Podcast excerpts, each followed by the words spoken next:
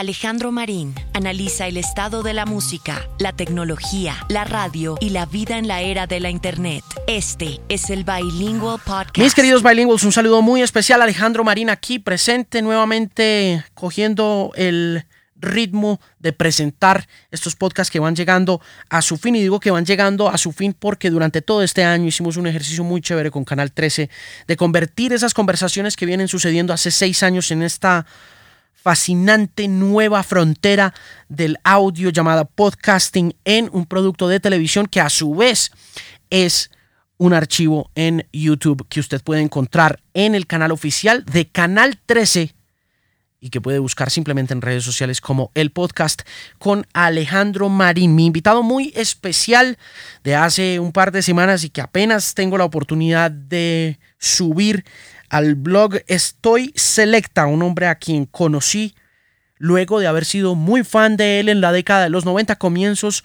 de los 2000, hace más o menos unos siete años, cuando lo entrevisté por primera vez. De hecho, no, yo creo que yo me conozco con Toy hace mucho más.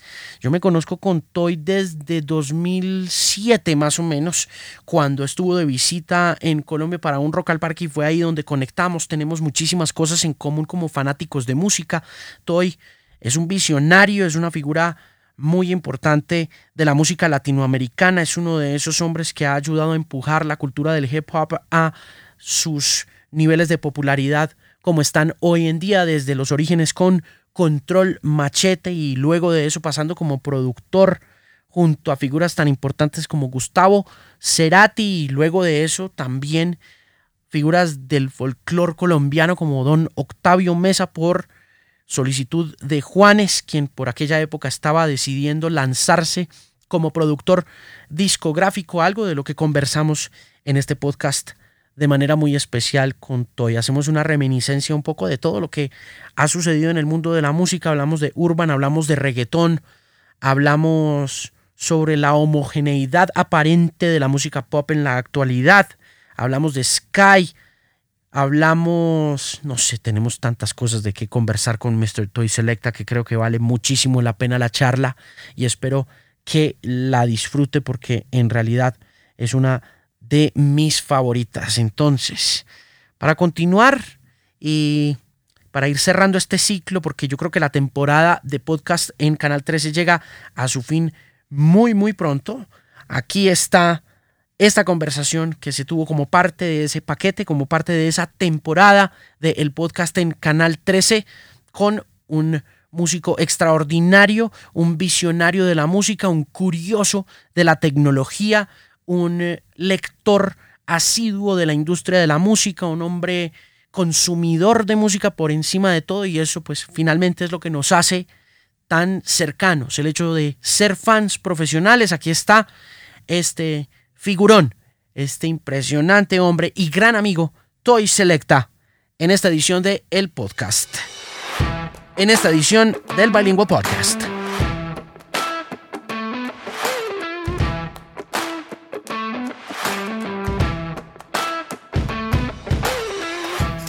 Cuando uno mira para atrás, ¿qué tanto tiempo son 20 años en realidad? wow, ¿qué ha pasado en 20 años? Estamos en el año 2009 de cara a la ¿qué? tercera década de este, de este siglo XXI, ¿no? de este milenio. Sí. Eh, eh, wow, han pasado muchas cosas desde hace 20 años. Usted me estaba diciendo a mí una cosa ahorita en el almuerzo. Sí, señor. Que me gustaría que retomáramos, porque nos, porque nos ponemos a hablar de mil cosas. Claro, claro, claro, claro. Por eso le decía del mapa, ¿no? Hace rato. que usted, estaba leyendo que se cumplían no solamente años, porque estábamos como diciendo, se acaba la, se acaba la década, se acaba... Eh, arrancamos la tercera. Bueno, pasan un montón de cosas. Y hablábamos del número 9, de 1999, de 2019. Y usted me estaba diciendo algo sobre Moctezuma. Sí, que el día de hoy se cumplen 500 años de que, de que el emperador Moctezuma II y Hernán Cortés hayan como ahora sí que seteado el mestizaje. Organizaron esa vuelta. Organizaron esa vuelta hoy hace 500 años. Eso es increíble. Sí, imagínense, somos hijos de ese mestizaje, ¿no? Somos hijos de ese día en todo caso. Sí. Esta sociedad que, que tal vez, eh, pensando en Mesoamérica extendida, ¿no? Hacia, hacia acá que estamos en la Bella Colombia, pero en México, bueno, pues eso marcó pues el México moderno, ¿no? En todo caso, o el, o el, o el pues estos, pues, wow, imagínense, 500 años hacia atrás, hace hoy.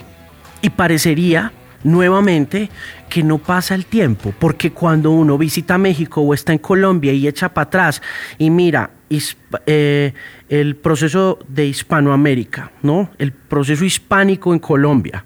Uno va al Zócalo, visita los museos y todo. igual. ¿Cierto? Cierto. A lo mejor pues hay un istmo, ¿no? Entre nosotros, ¿no? Entre, como que también... Eh, eh, ¿cómo sería? Como biológicamente, pues nos pusieron, no nos pusieron islas, nos pusieron unos sismos, que es Centroamérica, pero pues en realidad somos los mismos pueblos, ¿no? Eh, una y otra vez, a, través de todos estos eh, eh, más de 20 años de, estar viniendo, pues yo cada vez encuentro que, que pues o, pareciera que soy colombiano o pareciera que todos ustedes también son mexicanos, ¿no? Sí, da mucho la impresión, da mucho la impresión que hay algo ahí pasando. Mire, y en esos 20 años como músico y como artista, ¿cómo ha visto las cosas? ¿Qué ha visto que ha cambiado? ¿Qué, ha mejorado? ¿Qué ha empeorado? ¿Qué? Wow, fíjese que como, como músico y como artista, pues dinámica, ¿no? Me, me, gustaría como en todo caso también marcar ese análisis como, como ser humano, en todo caso, ¿no? Como, como ser humano, porque pues en estos, en estos 20 años son los que me hice, por ejemplo, padre. Eh, eh, eh, mis hijas tienen 16 y 17. Entonces está muy ligado como a este proceso de, de 20 años. Yo vengo a Colombia desde hace 22 años. 1997 fue la primera vez que... que vino la primera vez con control? Sí, la primera vez que vine fue con control machete en un que, que, me podría recordar yo que haya sido un mes de junio, principios de junio de 1997, y que en todo caso haya vuelto, yo haya venido a, como a una vuelta de esa de, de joda de promoción intensa y luego que serían dos semanas después regresamos a ese mítico Rock al Parque, ¿no? Y, ese concierto también, que, que, antes no había Rap al Parque, pero era como esta media torta donde se hacía como como estos shows de hip hop. Es, que Usted, es que usted hace parte de ese linaje también y de ese momento dinástico de la música latinoamericana, donde, como dice usted, ese famoso rap, eh, eh, rock al parque de 1997, ahí está, ahí había una cosa pasando, ahí estaban los tetas, ahí estaba, ahí estaba Ilia Curiaquian de Valderrama. Sí, señor. Yo creo que estaba también Fidel con todos tus muertos y la memela no me el, el, el hámster del cerebro no me falla. O sea, sí, definitivamente una como una alternativa ahí musical que, que, conjugaba una serie de, de, cosas que estaban sucediendo a lo largo y ancho de, de, Latinoamérica, ¿no? Incluso también, pues, España un poco, ¿no? Y una explosión maravillosa de música. Una explosión maravillosa de música también, en todo caso, detonada por una dinámica de medios de comunicación que existía particularmente en ese momento, ¿no? MTV. por ejemplo claramente. ¿no? Lo dice usted. Eh, eh, en esa época, pues, pues MTV fue nuestra red social, ¿no? O sea, el YouTube de nosotros, pues es la MTV Latinoamérica, ¿no? Como un, con, un con un personaje maravilloso, eh, como usted, ¿no? Como un periodista, como Lynn Feinstein, que, que, que, pues hoy por hoy es la, la supervisora musical más importante de, de, la cinematografía latinoamericana, ¿no? Sí. Óigame, eh, ¿Se, sintió, ¿Se siente pionero hoy en día de todas las cosas que pasaron en el, en el urban en, en América Latina? Pues es que es como ambicioso eso, ¿no? A mí me gusta, de entrada me gusta el, low key sí. y el low profile. Eh, me siento parte, a lo mejor, testigo, más que pionero, ¿no? Testigo, definitivamente.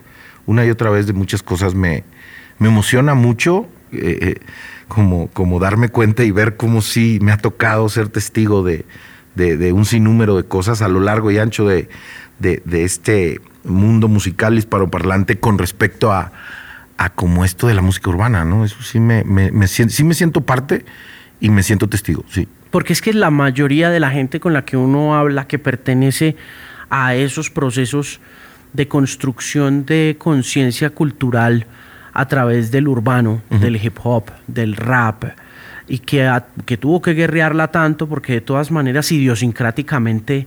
Nos costó, o sea, le costó, le costó, sí, sí, sí. Es una pelea, ¿no? Pues sí, le costó sobre todo, por ejemplo, para ejemplificarlo y para ponerle eh, eh, eh, forma y, imagen, pues le costaba a la gente en México, por ejemplo, y seguramente acá también, como le costaba entender que uno podía hacer música contestataria y, y sin guitarra eléctrica y sin distorsión, ¿no? Un poco como que era a través de otra cosa, como a través de que recapitular el pasado y entender como, como el, la posibilidad de, eh, eh, rítmica y, poética de la palabra hablada, ¿no? O sea, y como la conjunción esa de ritmo y palabra, ¿no? Claro. Y cuando empieza, y, empiezan a pasar cosas también en ese proceso de, de propagación también, porque el rap sigue siendo en América Latina cuando llega Control Machete, cuando aparece usted a producir beats, cuando empieza a aparecer Tiro de Gracia, cuando se fusionan cositas, cuando están los... Claro, cuando todo el rock y todos los alternativos estaban, eh, digamos, necesitando de, de, una fuerza, a lo mejor rítmica, que en sus eh, eh, teoremas de rock hacía falta como, como esa clave de cómo, de cómo hablar de más que, que a lo mejor una, la, melodía o la lírica, eh, vamos a decir, que puede limitar de una u otra forma eh, eh, la expresión, ¿no? A, tienen que ser, no sé, décimo, qué sé yo, pero, pero el rap permitió mucho eso. Entonces, por eso el rap fue una herramienta que, que el rock latinoamericano durante los noventas este, experimentó y utilizó y le dio cabida a a que ese rock fuera contestatario. Si, si nos pondriéramos a analizar mucho, si nos pusiéramos a analizar mucho pues de ese rock que se hacía y de los que, eran contestatarios, pues utilizaban pues mucho de, la herramienta de, rapear sobre, sobre rock. ¿no? Mire, y otra cosa que le iba a decir respecto a ese camino labrado, eh, siendo o no, sintiéndose o no sintiéndose pionero independiente de lo low-key, por ejemplo, hablando de Gustavo Cerati, ¿no? Eh, yo recuerdo mucho que después los primeros contactos míos con, con Control Machete y con su estilística fueron a partir de lo que pasó con MTV. Yo no estuve en ese Rock al Parque del 97, pero los amigos sí, y recuerdan mucho ese espíritu comunitario. Y ya posteriormente sí empiezo a verlo dentro del esquema de Control Machete, usted crecer como, como productor, como sonorizador, con un Cerati que siempre era muy inquieto y revisando qué pasaba en Inglaterra y qué samples se podía coger y que cogía que a Echo and the Bunnymen y los metía en una canción del sueño estéreo y cogía algo de Alan Parsons y lo metía, metía en el amor amarillo y de repente en los créditos está usted en Siempre Soy. Y uno dice, ¡oh! Sí, pues, mire, se me enchina la piel. eh, eh yo me hago amigo de Gustavo Cerati por una máquina. O sea, el punto, el punto en común era el, era el, el calle, el MPC, el sampler, con el que. Pues el, sampler, ¿Cuál era ese? El 60, el, ¿El, la Roger Lynn. O sea, el primero diseñado completamente. La MPC 3000 también es diseñada por, por Roger, eh, eh, Roger Lynn. Gustavo se hace muy amigo incluso de Roger Lynn. Roger Lynn viene de antes porque el, Roger Lynn hace la Lynn 9000, que es el antecedente a lo que es el Akai y la LI 9000 para que tenga eh, eh, los radioescuchas, digo, los podcast escuchas eh, del buen Alejo, el, referente, digamos que todos los sonidos de batería de New Order, por ejemplo, de Blue Monday, acordemos, ¿no? Como esa programación, ese es el sonido de la LI 9000. Okay. Como la primer caja de ritmos programable. ¿No? Entonces, pues un pelado que Roger Lynn, en este caso, un ingeniero que empieza a desarrollar y trabaja con Akai esta máquina que era eh, MPC porque es Music Production Center. ¿no? Y entonces son dos máquinas muy míticas en los 90 que es la, la MPC 60 y luego la MPC 3000. La MPC 3000 pues es la máquina de Dr. Dre, la máquina de Timbaland, la máquina de todo el hip hop de, los 90, ¿no? Y Cerati dentro de su, su, genialidad eh, eh, entendía un concepto claro que es el que a lo mejor también a mí me tocó entender, que es este, pues, la textura. ¿no? O en todo caso como un poco de, la antropología musical. Y aquí ya abrimos un, una puerta, un portal como muy grande que pues es todo este asunto de pues que, los disc jockeys como, como pueden tener, que es como esta cuestión de seleccionar y curar, ir buscando como estos fragmentos de, historia o de, momentos del pasado y cómo recontextualizarlos al, al presente. Yo creo que así como un referente como muy claro, como hoy vivimos en una época de Uber y de Rappi y de la posibilidad de, escoger pues los músicos fuimos los de los primeros que empezamos a entender que había que, como, pues no quiero decir actualizarse, pero que sí había que entender como estos procesos de, de que la economía iba y el, y el trueque y la forma de cómo se, se intercambian las cosas y van a ir cambiando. O sea, los músicos fuimos los primeros que sufrimos esta debacle de, de la democratización del, del, del, comercio y de todas estas cosas, ¿no? O sea, ese espíritu colaborativo del trueque. Del trueque y de que uno podía seleccionar lo que quisiera y uno puede dejar de utilizar los taxis de la calle porque ya trae uno el taxi que uno más fácil ahí pero pues nosotros fuimos los primeros que sufrimos de que, o sea, los, y no nos salimos a la calle a manifestar, ¿eh? En contra de, de los MP3, ¿no? O en contra de LimeWire, ¿no? En todo caso. Y entonces yo creo que, que, que ahí es donde, donde la antropología social, a través de las artes, empiezas como a experimentar cambios drásticos en la forma en la que, en la que se interactúa con, con la sociedad en general, ¿no? ¿Cómo llega con Gustavo? Usted llega por la máquina. Llego, no, nos hacemos amigos por la máquina, pero pues sí fui un peladito que le tocó, pues, su estéreo un poco, pues no sé, yo veo su estéreo la primera vez en el 88, yo creo. Ajá. Este, no me toca ver el primer, primer concierto de Soda en Monterrey, no me toca ver, pero el segundo sí. Que yo creo que el segundo fue uno de signos. Entonces me toca verlo y era una cosa que me parecía espectacular como como nada personal es espectacular, lo oigo muy frecuentemente. Eh, eh, eh, signos, luego Doble Vida, ese álbum en medio que hay, este... Doble Vida, Signos Languis. No, el, no, pero hay el Ruido Blanco, que es como esta combinación de... Ruido Blanco No, nada personal y, signos. Sí. y a partir de eso me empiezo como a pues por esto de cargar cables, bocinas, conectar y qué sé yo, pues sonorizar y los sonidos y qué sé yo, como inmiscuir un poco en esa parte que mi, mi, constitución profesional viene a partir de esas, de, de, combinación de dos cosas. Eh, tienda de discos, disc jockey y sonorizar, cargar bocinas, mezcladora, este, ingeniero de audio. O sea, integral. Integral. Sí, así se, así se, así se crea todo. Y entonces entender esas dos cosas me empieza, pues te empiezas a relacionar como en el, como en el ecosistema de esas cosas. Entonces, fue ser fanático, pero pues ya como que entre pegársele ahí a los que sonorizaban, eh, eh, eh, entender la, la, figura de, Adrián Taberna desde muy temprano, de decir, wow, ¿quién es este pinche rockstar de pelo largo enorme que es probablemente más rockstar que, el, que los estéreo que está detrás de la consola haciendo que esto suene de puta madre? ¿No? Porque en aquellas épocas, pues, se, sí podemos decir... Claro, sí, estamos en un podcast, ¿no? Sí. Este, eh, em, que sonaba súper bien, una plaza de toros con, con su estéreo. Acuérdese que, que, en esa época a lo mejor no estaba consolidada la, industria del entretenimiento en nuestros países, o sea, no, existían los Pros, los Ocesas, los, los ahora, los Live Nations y todas estas cosas, entonces era que llegara un grupo argentino con un sonido espectacular a presentarse y a que empezara a ver estos conciertos pues imagínense que uno estaba acostumbrado a que era lo más, pues al tri, a ir a ver el tri, o ir a ver la pestilencia, no sé qué sé yo. Esa era, no, y cuando llega este cabrón con, con, con esto, pues ahí como que abre la mente. Entonces, como seguir a Gustavo a su estéreo como fanático, eh, y luego empezar a entender cómo ese desarrollo, luego empezar a oír discos como, como pues en doble vida, que hay mucha experimentación ya también, de, incluso hay un rap de Carlos Salomar por ahí. Claro que sí, en, el borde. Sí, hay mucho funk ahí, como que, wow, órale, güey, este güey sí la tiene como muy clara con, con este pedo así como New Wave, post incluso New Wave, latinoamericano. Ay, cabrón, wow. No, además eh, pegado, pegado así un poquito de la inspiración de de Bowie porque pues a lo mar. A totalmente. Pero y luego entender cómo empieza a, mapear cosas de que, ok, ¿quién es Carlos Almar? Ay, güey, el, guitarrista de Bowie, pero es boricua, pero entonces, ah, ok, entonces con razón. Entonces sí, sí tenemos como que una identidad cultural. O sea, el grupo más cabrón de Latinoamérica sí busca un productor en el primer mundo, pero que es latino. Entonces ahí hay una... Hay, un insight ahí que hay que seguir y que hay que perseguir durante los próximos 10 años, ¿no?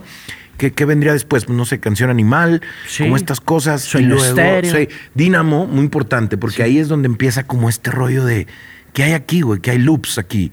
¿Por qué hay esta textura? Me voy a brincar al presente y eh, hoy es muy importante el diseño de sonido, digamos, en, en todo. ¿no? Los, los artistas artesanales y arcaicos veníamos hablando de que les gusta la forma de arcaica de construir una expresión y les gusta construir ellos sus animaciones, sus pistas, sus grabaciones, aunque suene el culo, pero les gusta a ellos, defienden como ese punto. Hoy por hoy, yo creo que los chicos, o sea, los, los muy jóvenes, en el caso de mi, ahora sí que continua eh, eh, eh, análisis musical que tengo con mis hijas de lo que oyen y lo que lo que cómo van descubriendo, aparte que hayan mamado pues 20 años, estos mismos 20 años de oír cosas espectaculares, tienen muy bien claro lo que, lo que escuchan y lo que seleccionan. Lo que yo le puedo decir hoy que es que el análisis de lo que entiendo que les gusta entra por el diseño de la presentación del sonido que está proponiendo determinado artista o determinada canción o agrupación. En ese sentido, creo que Gustavo Cerati fue un visionario que entendió la importancia del diseño del sonido en el rock, digamos eh, eh, el latinoamericano o eh, en, lo que él estaba proponiendo como rock contemporáneo en castellano. Porque ya ese siempre soy en el que está usted metido. Eso tiene un. Ojo, no es mi disco favorito de Gustavo, porque yo llego a Siempre Soy y vaya que le digo que sí a Gustavo le voy a ayudar, pues porque había hecho Bocanada, ¿no? Y yo creía que el güey iba a repetir un Bocanada y yo, wow, espectacular, güey, es el disco favorito. Porque, vamos a hablar de eso, porque Bocanada pues es como un, ¿qué le, le voy a decir? Un, este, un, protection en español. Sí, sí, de, Massive Attack. O sea, si lo vemos así, está mezclado por los manes, por el ingeniero de Massive Attack, está, está grabado, ya había pasado sueño estéreo, ya había, Gustavo estaba como con esa, como soltarse ahora sí, ya no tenía la necesidad de cumplirle a ni a Z ni a, ni a, Charlie. Y estaba, pues, güey, no, no es que lo balconemos aquí hacia, hacia la, la eternidad, pero pues todas las canciones están basadas en samples, en pedacitos de otras canciones. Gustavo entendió que, que la, la recontextualización de momentos brillantes artísticos podían fragmentarse y podían repetirse. Es una cosa cognitiva muy extraña, güey, el proceso este de lupear. Porque yo lo entiendo como que es mántrico. O sea, es tan elemental como el OM.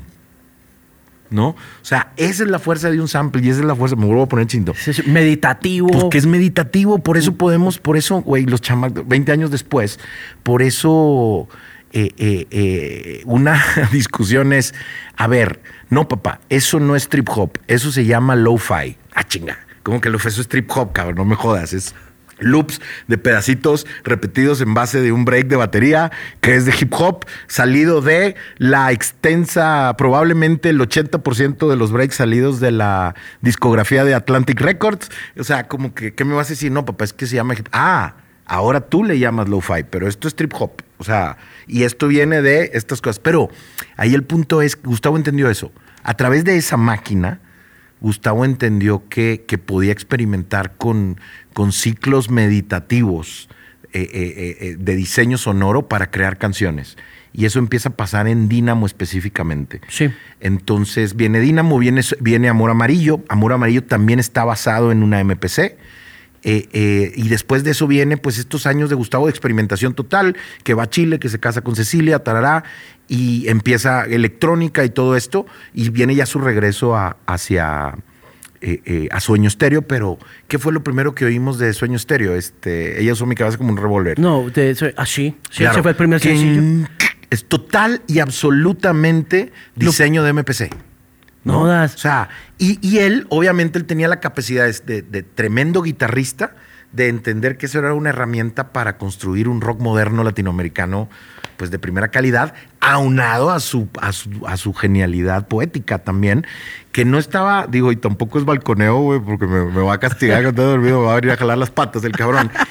Pero otra cosa que me pareció espectacular de, de, conocer de Gustavo es que tú entrabas a su casa o algún lugar y por todos lados veías libros, revistas, artículos, todo con cositas subrayadas. Entonces, ¿cómo el güey fue construyendo el imaginario soda estéreo a través de fragmentos? Retazos. Retazos de todo tipo de cosas. Y eso es lo más hip hop. Y no nomás lo más hip hop, sino eso es lo más siglo XXI que puede haber en la historia. Porque vivimos. Y ese es el concepto de que sí, sí vivimos en un remix. Si este pedo es una Matrix, pues este, esta Matrix está. Eh, eh, es un remix y está tomando continuamente como elementos del pasado. Todo, la dinámica social, la política, la, todo es remix. Sí. ¿Existe la posibilidad de que haya algo nuevo? Sí, siempre. Yo creo que eso es una, naturaleza humana. O sea, el humano tiene la capacidad de, de- de- de construir y de construir. Y, y- y- y- y es muy importante entender que no solo es la construcción de las cosas, yo creo que es la deconstrucción de las cosas, porque lo que percibimos, lo que, lo que consumimos, lo podemos deconstruir. Los pensamientos, las teorías, las hipótesis, las, las novelas, las películas, las canciones, los pedacitos, pues es deconstrucción. Entonces, así como, como deconstruir para reconstruir, ¿no? Claro, Y entonces yo creo que en ese sentido siempre puede haber algo nuevo. sí. Ahora que está tan homogéneo todo. Sí, señor. ¿No siente que está muy homogéneo todo? Primero, Eh, Sí, porque fue una aseveración bastante fuerte Sí. de su parte. No, no, yo no siento que esté tan homogéneo todo. ¿No? No. Yo siento la cultura popular andando siempre por el mismo camino y sobre todo ahora que eh, ahondamos en el tema del urban. No, yo creo que el status quo es el que define que la homogeneidad de las cosas y el trabajo que tenemos gente como usted y como yo es continuamente estar como retando el status quo. Mm. Y el que logra retar el status quo y el que logra como, como traspasarlo es ahí es que se, se desgaja, ¿no? Como que empieza a emanciparse como una cuestión. Le voy a contar, eso digo, y, y lo, lo tengo muy presente porque hace un par de semanas pongo un tweet que, que- donde, donde me refiero. Tiene que venir una figura dominante en el status quo para proponer y para mostrar la importancia de lo que puede ser la nueva música regional mexicana. O sea, tiene que venir Bad Bunny a montarse en un corrido, Sí, en el diablo. ¿sí? Para que la industria entera diga, verga, los corridos, ahora sí ya valió verga. ¿No? Cuando ese movimiento tiene pasando, o esa nueva forma de hacer música mexicana actual, juvenil, completamente, diría yo que hasta centennial, pues viene ocurriendo y vengo yo hablando de ella hace un par de años. Un rato largo lleva usted Va. hablando de eso. Y no solo de eso, sino también ahora que lo toca, eh, le quería preguntar por Celso Piña. Sí, señor. Porque mm, cuando, murió Celso, lo pensé mucho. Sí. En una pensé en usted dije, hombre, vamos a estar a Toy. Triste. Estuve, sí. Sigo, es el primer día de muertos, ¿no? Que pasamos ahora eh, eh, sin Celso. Hmm. Figura emblemática, maestro, juglar, todo. Nuestro, pues para mí, como un Gabriel García Márquez, digamos, en mi, en mi pequeño mundo, en mi pequeño como Monterrey, como, como un desafiador del status quo. Total, de música popular. Eh, rebelde punco. Eh, eh, en Monterrey no tuvimos a Bob Marley, en Monterrey tuvimos a Celso Piña. Sí. ¿no? En, en todo sentido. ¿no? En un sentido de, de cómo el güey en el, en el interludio que hay previo a Cumbia sobre el río, él lo está diciendo claramente. Eh, me gusta este sonido, lo voy a replicar otra vez, de construir, reconstruir, y lo voy a hacer mío y, lo, y se lo voy a mostrar a una ciudad que no tiene ni idea de que esto, o sea, y pareciera que lo inventó él y no lo inventó él, es de aquí. ¿No? Y ¿Por qué? yo creo que es como una cosa de diseño, una cosa de una textura, una cosa de una fuerza, una cosa de una energía particular de, de- de cómo tocaban el acordeón ahí en San Jacinto. Sí. Sabe que, que en algún momento, a lo mejor por el, la vareta que estaba fumando Celso en ese momento, dijo, verga, esto es tan poderoso como el reggae de... ¿Sabe? O sea, lo digo yo que no que Celso supiera del reggae en ese momento, sino que, que volvemos a, a, a- a entender como cómo todo puede ir cambiando y cómo todo puede ir avanzando también en base a, a la dinámica. Y ahora vamos a hablar de sonido. La cadencia y la fuerza de, de- de, digamos, del sonido de la cumbia sabanera que esté basado en un raspar y en una y en un sonido como profunda, profundo de bajo. Pum, pum, pum, pum. O sea, es, muy elemental, es pareciera que es, es igual de pum, pum, pum, pum, pum, pum. O sea, ¿por qué? ¿Por qué eh, en Jamaica comienza todo este asunto de la, la cultura de sound system? ¿Por qué eh, eh, divertir, entretener y, y- y- y ahora sí que embrujar a las masas a través del bajo? O sea, porque la, la- la cultura del sound system en Jamaica es bass culture. O sea, todo- Total. todo- o sea, a lo mejor el, el, eh, don Antonio Fuentes en 1940 no pensaba que el bajo era lo que iba a mostrar. Pues el bajo nos pega en el chakra Sí, de sí, aquí. eso ¿no? es aquí. Eso es aquí. En el esternón de Eso aquí es- para abajo. Eso es demasiado poderoso. Sí, lo so- yo hace unos, hace unos años me decía una sueca Mm. en una fiesta en Estocolmo. Es que your music is like here. Él decía, me, mostraba, me decía, it's, Es- it's es- es ese in- chakra ahí. in my stomach, in my legs, in Sí, between my sí. legs. Yo decía, uh, Y de ahí el ok. Kundalini y todo este pedo, y ahí empieza todo un cotorreo que no, que la gente, que no nos damos cuenta, o a lo mejor está, es muy superficial, pero es eso. Y yo creo que, yo creo que es, que es eso, es como esa la cadencia.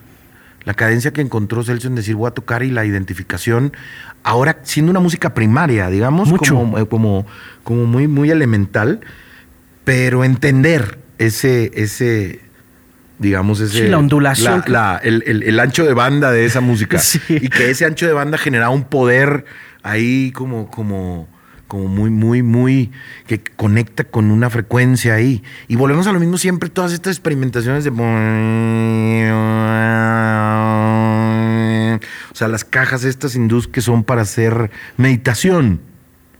Sí, Entonces, sí. Qué cagado encontrar este asunto de meditar, el bajo, Bailar, los loops, todo. bailar, sanar, co- eh, conexión cósmica. Sí, Wow. sí. Yo creo que eso es, eso es el, eso es, eso Cel- es todo. Celso, cuando hicieron Cumbia sobre el río, ¿cuánto les tomó? ¿Cómo fue? Cumbres, Cumbres sobre el río se haría como que en dos o tres días y yo le voy a platicar una cosa bien chingona. Eh, cuando llega Celso al estudio, Celso era un, un tipo muy gente. A ver, mi Tony, ¿qué onda? ¿Qué vamos a hacer? ¿Qué hay que hacer? Y le dije, ah, bueno, Celso, mira, la Cumbia sobre el río comienza en el MPC. Eso también está.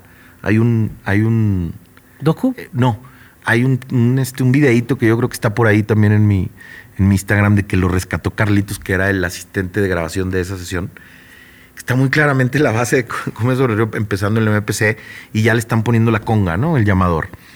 Em, le digo a Celso, Celso, nos vamos a insertar lo que también le comentaba, que cuando llega uno a trabajar, pues a un artista le tiene que decir, güey, bueno, si me llamaste a mí, me estás dando la oportunidad de más o menos acomodarte, pues habría que marcarlos, vamos a estar entre esto y esto. Y yo le mostré dos cosas.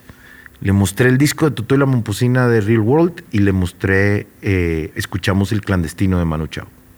Le dije, Celso, nos vamos a situar aquí en medio, entre Totó y la Momposina y Manu Chao. Y vamos a hacer cumbia sobre el río. ¿Y qué le dijo el hombre? Hágale Toy, hágale Tony. Y Sí. ahí es donde dice, hey Tony, no me oigo. Eh. Ah, ya me oigo. O sea, el, el- el- esa respuesta que dice él, eh. Ah, es que ya, es que, ah, ok, ya me oigo. ¿No? Em, mágico ese día. Eh, eh, esa canción, mire, mire, otra historia también como jodida de todo esto es que no le pedimos permiso a Gildardo Moya, que es el autor de la pieza instrumental que se llama Cumbia sobre el Río, porque antes de que existiera la Cumbia sobre el Río de Celso Piña, la Cumbia sobre el Río existe instrumental, ¿no? Y entonces, eh, ese autor colombiano se muere en el año del 2002, un año después o dos años después. Y su descendencia, nos, oiga, pero nosotros le pusimos letra. Ah, no.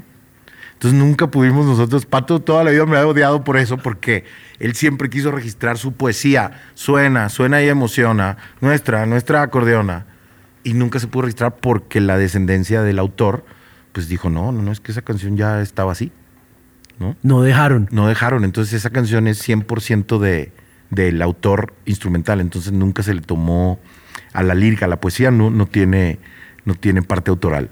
Es una de esas cosas locas que suceden en, en esto. Eh, tremendo tema, tremenda combinación. Era como, para mí era como, ¿qué será eso? Un curso, digamos como, como la, una asignatura, como, como, como una tesis, sí, como hacer una tesis de decirle que la tesis es esto, güey, ¿cómo podrías hacer cumbia colombiana desde Monterrey? con visión global que pudiera perdurar por la eternidad y que marcara la carrera de un artista que mezclara elementos definitivamente autóctonos de la cumbia colombiana, pero al mismo tiempo tuviera reggae, tuviera sound system, tuviera remix, tuviera rima, tuviera rap. ¿no? Y- Qué y- sincretismo. Sí, y sucedió. Sucedió porque pues exactamente Cumbia sobre el río es eso. O sea, Cumbia sobre el río de Celso Peña es exactamente eso.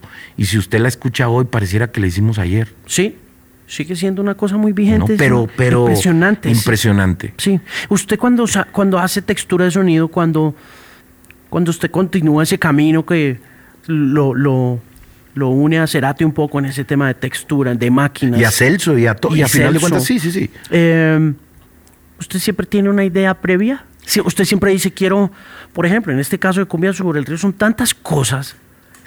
Es, un montón, es un legado universal que creo que también ahí radica un poco el éxito de todo lo que ha hecho, ¿no? En el sentido de que entiende.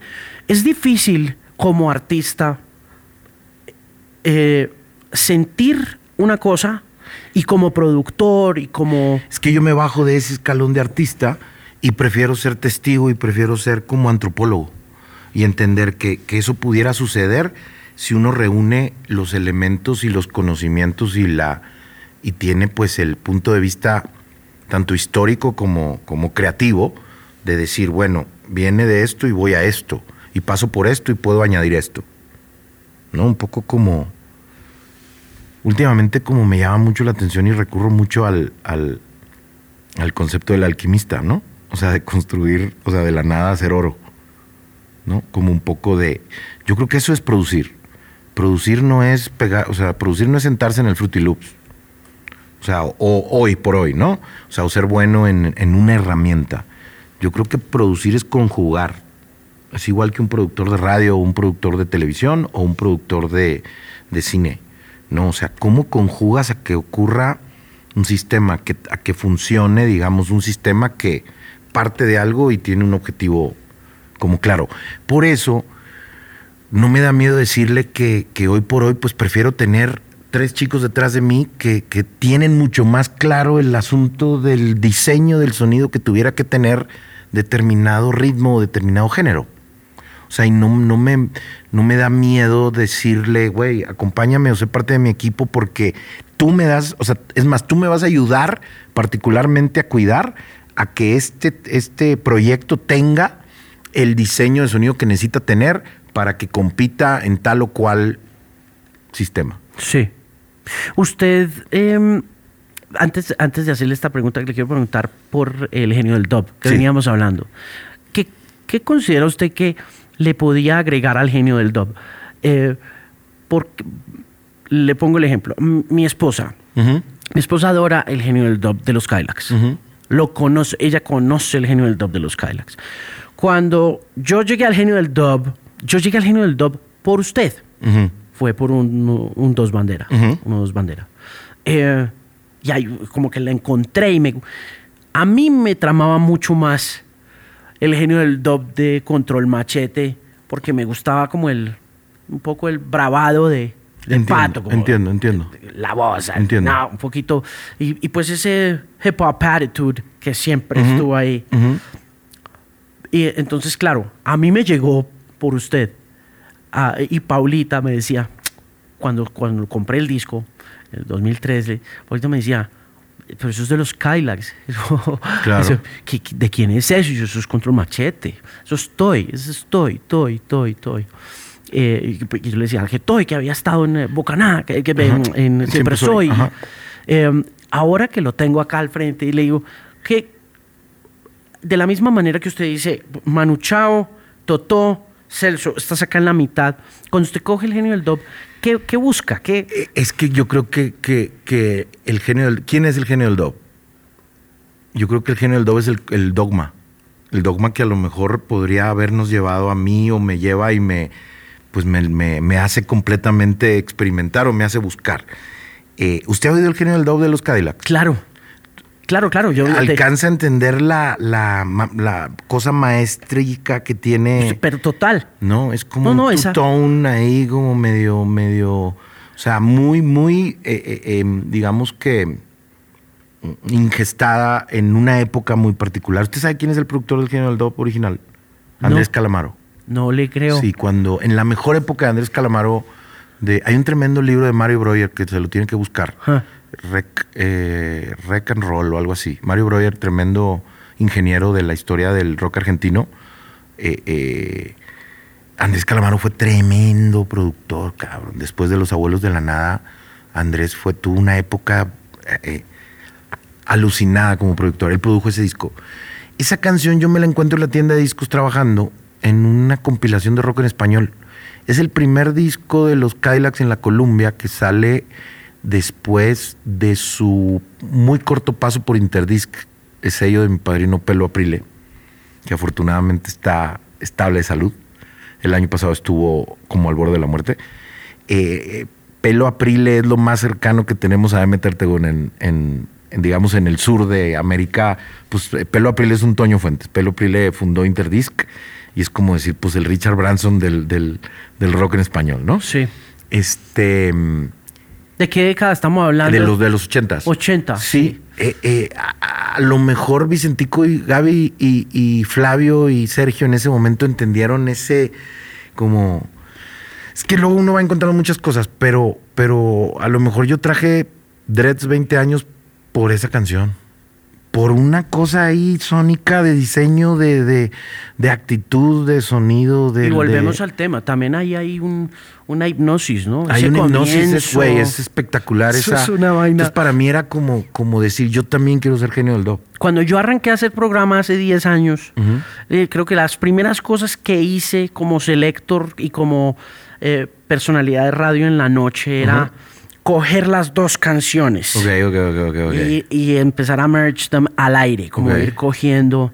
Ok. Porque eso, porque pasaba algo muy curioso, era que al juntar las dos versiones, la original con el comienzo súper, eh, no, percutivo. como Ghost Town, ¿se acuerda también de Sí, Ghost Town? sí, sí, y, y después ya metiéndole, ya después metiéndole todo el- la electrónica y todo el power que tiene, que tiene la versión, se me juntaban dos generaciones al aire. O sea, Claro. en esa época, hace Pero es 10... que vamos a, se lo voy a poner, se lo voy a contraponer con otra cosa para que entienda que es, es como, como entender por qué las películas de Guy Ritchie son como son. Son esas dos generaciones. O sea, Guy Ritchie mama, vive, convive y se gesta haciendo algo y el güey lo fotografía, lo propone y te lo cuenta como, como haciendo referencia a lo que él ha de haber vivido. ¿No cree? Sí, total. Porque, ¿qué es? Snatch. Sí. Pues eso es el genio del dub. O sea, Guy Ritchie es un genio del dub. O sea, cómo, cómo entender como qué viviste y qué, y, y qué propones. ¿No? Porque, porque, güey, es que yo no sabía. O sea, cuando yo oí el genio del dub, yo no sabía qué era, no podía, yo no tenía referencias para entender por qué me gustaba eso. O sea, la magia que, que me causaba y que... pum, tum, tum, tum. Y luego le voy a decir una cosa que no lo que siento yo que no se logró el arreglo que, que yo reinterpreto de metales del género del doble control no es igual al del arreglo de. Porque es muy burdo el arreglo, es muy simple, pero es muy.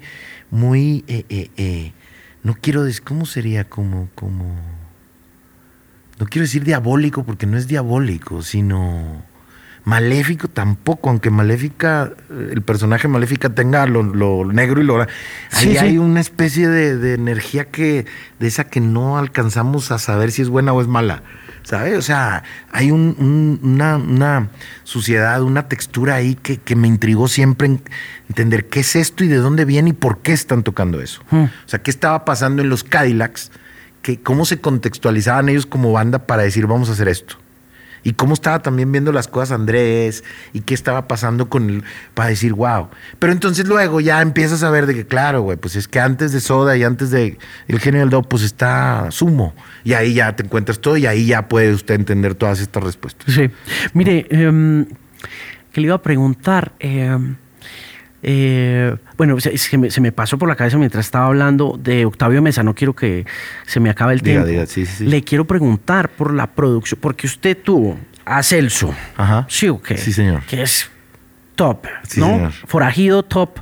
Eso es un Johnny Cash Sí, regiomontano con Sí, todas señor. las de la ley. Sí, sí, sí. o no? Sí. Y al Johnny Cash colombiano, a don Octavio. Sí, señor. Usted va y coge el disco de... Nosotros nos conocimos Sí. con usted mostrándome el disco, El de don disco Octavio. Mesa.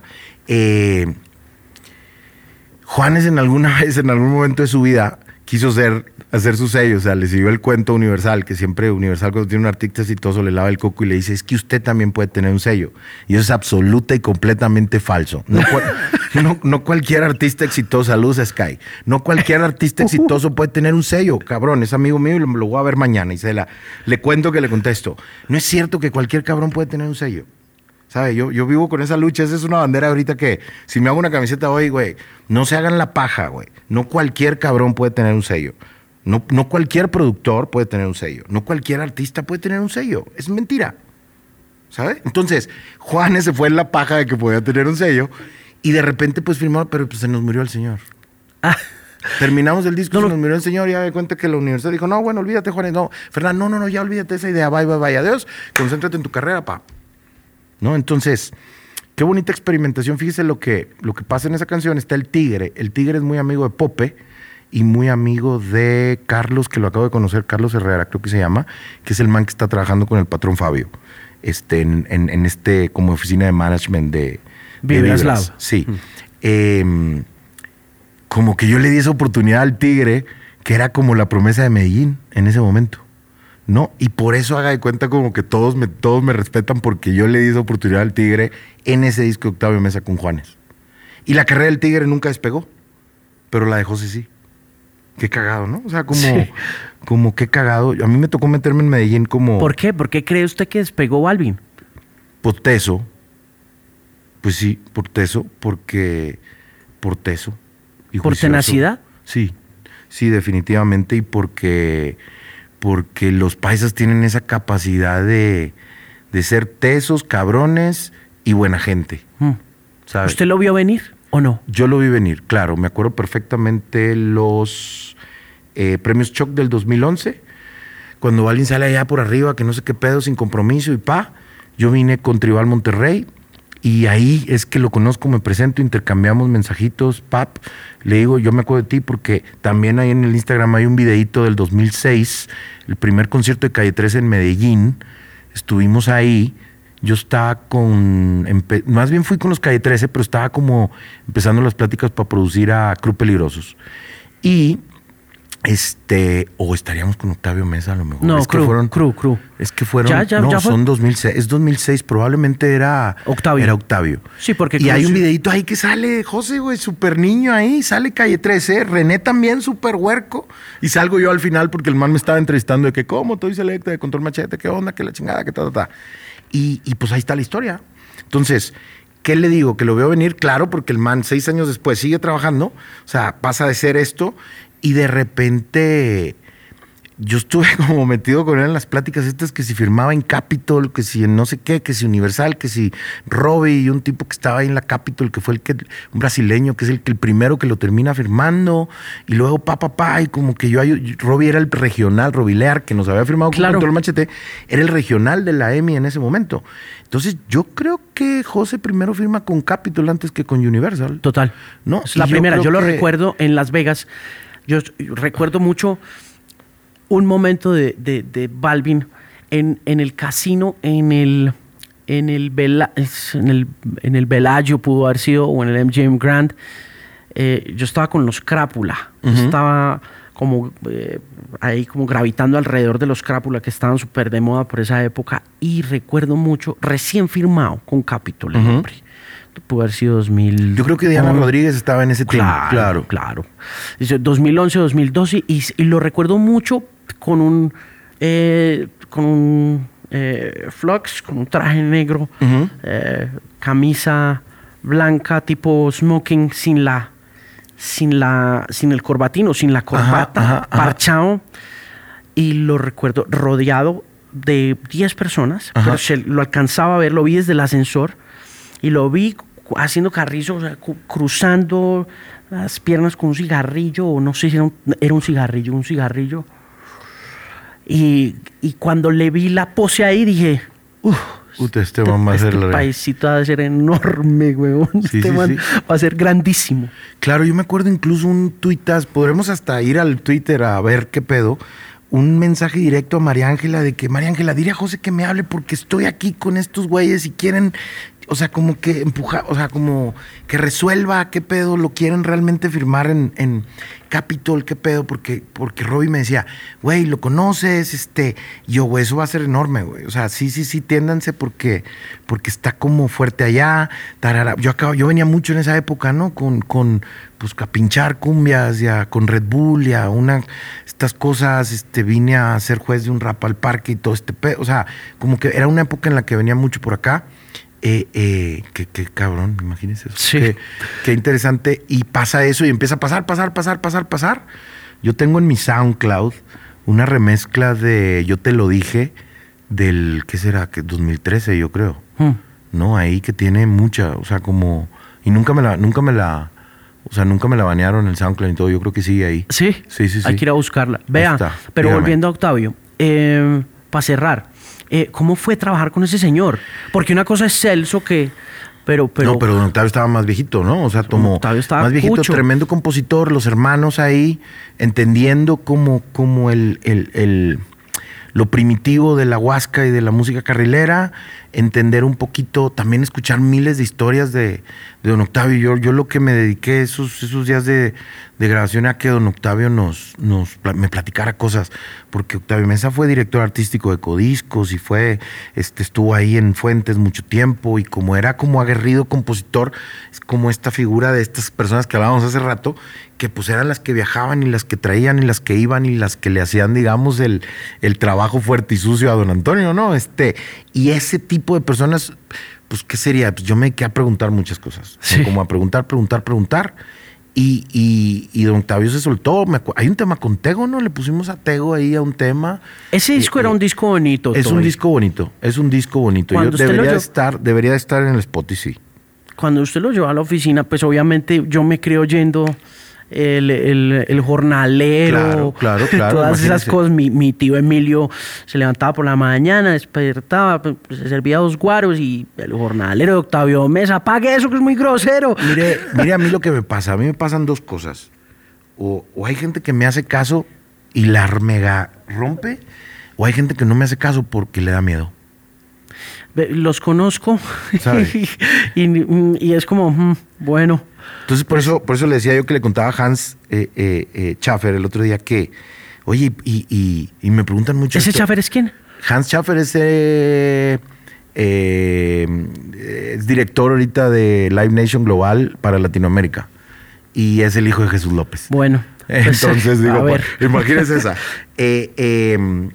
Hijo de León Conquistador. Este, ¿cómo, cómo, cómo ahorita pues, gozo de mi libertad y de hacer lo que se me cantan los cojones? Y por eso creo que mi- mis eti- las etiquetas en las que estoy involucrado, completamente independientes. Ojo, no tengo ningún empacho en trabajar con compañías transnacionales. Tengo una consultoría, le digo que soy Chief Music Officer de Heineken México, que es un, un portafolio de marcas de cerveza, pues, pues las chingonas mexicanas, la verdad. Este, y, y voy a eso porque, porque también disfruto mucho de, ser el jefe de mis, de mis etiquetas.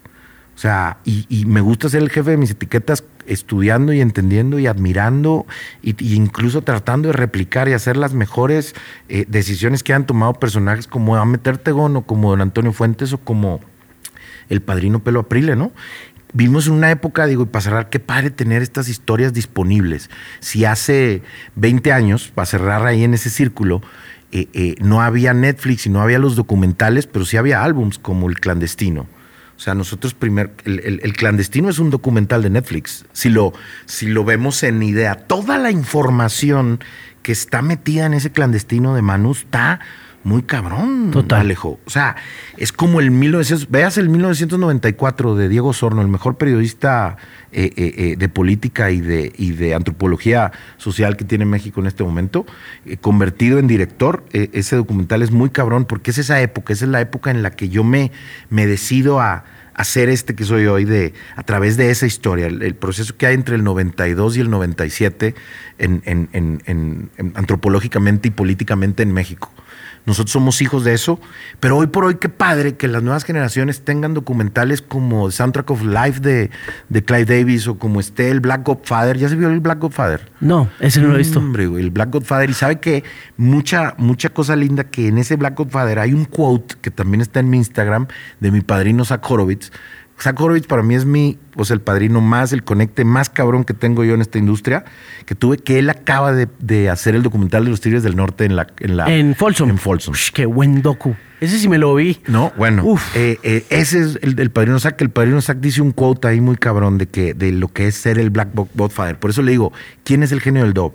Yo creo que el genio del son, somos estos personajes que nos atrevemos a, a desafiar el status quo de diferente forma y no necesariamente tenemos que ser artistas o tenemos que estar en el reflector todo el tiempo, ¿no? Óigame, es un gusto tenerlo acá. Siempre que pasa por Bogotá, tratamos de vernos. Finalmente. Y finalmente lo logramos y pudimos hacer esta grabación, pero esto merece una tercera parte, porque este es el segundo. Listo, vamos Sí. por la tercera pues. Gracias, estoy. Ándele.